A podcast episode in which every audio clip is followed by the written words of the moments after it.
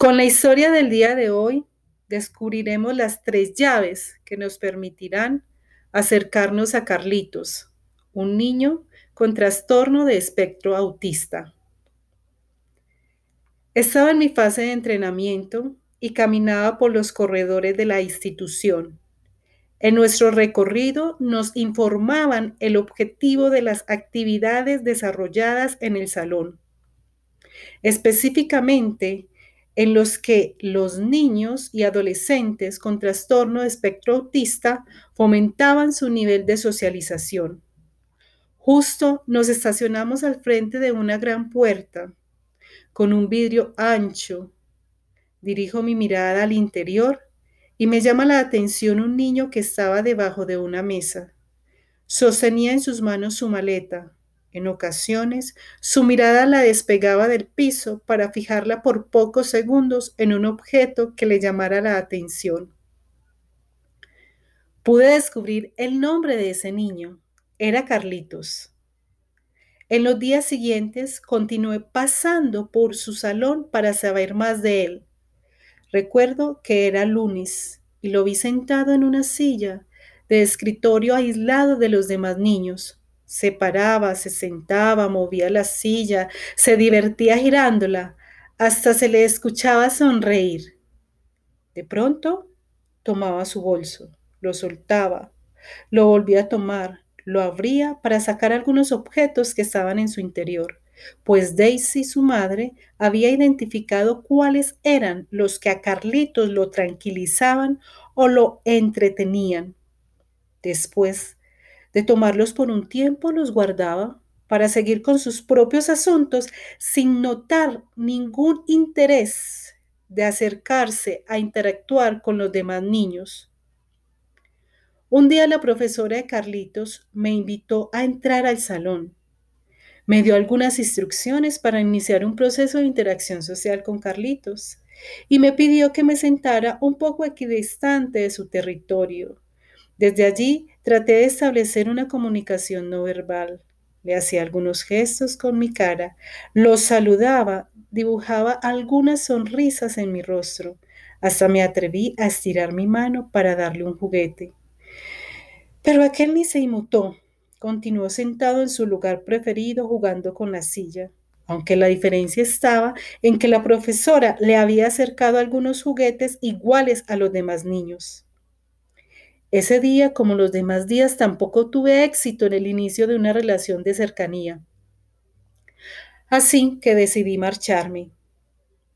Habían pasado varias semanas y yo no lograba mi objetivo. Me estaba rindiendo.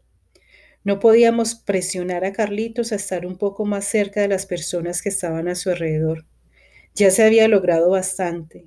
Él podía entrar al salón sin llorar y permanecer allí por un tiempo de tres horas sin sollozar como pidiendo que lo sacaran de este lugar.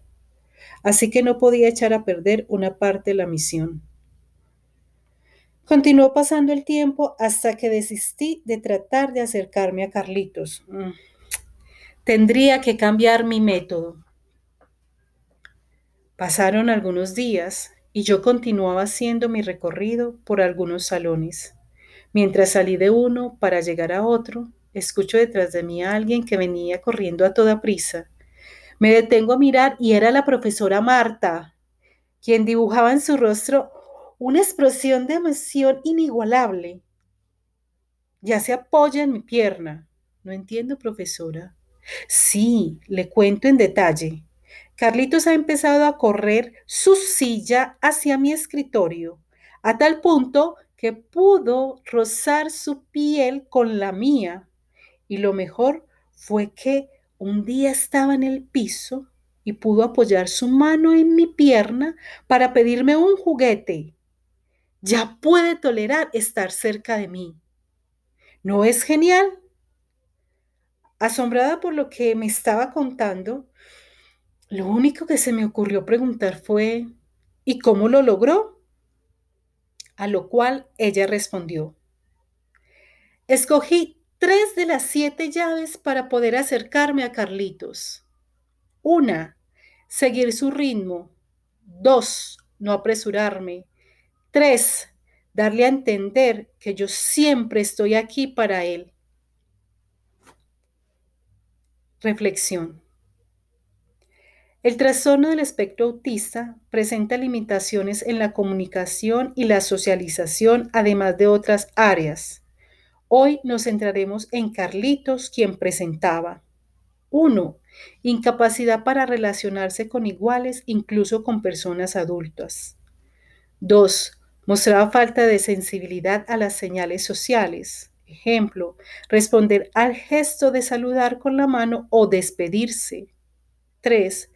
Falta de reciprocidad emocional que conlleva a no reaccionar a las emociones de los otros, no sonreír cuando alguien le sonríe. 4. Limitación de adaptar conductas sociales a contextos de relación. Por eso Carlitos en el salón de clase permanecía aislado. 5. Dificultades para comprender intenciones en los demás. Él no descubrió el interés por acercarse a él que tenía su profesora y otras personas.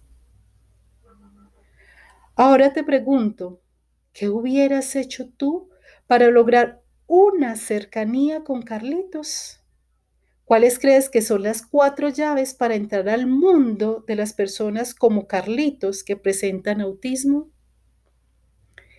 Si deseas escribirme o hacerme algún comentario, te invito a que pases por mi página que está en construcción www.psicologiaconsentido.com. Psicología inicia con P. Nos vemos en nuestra próxima historia.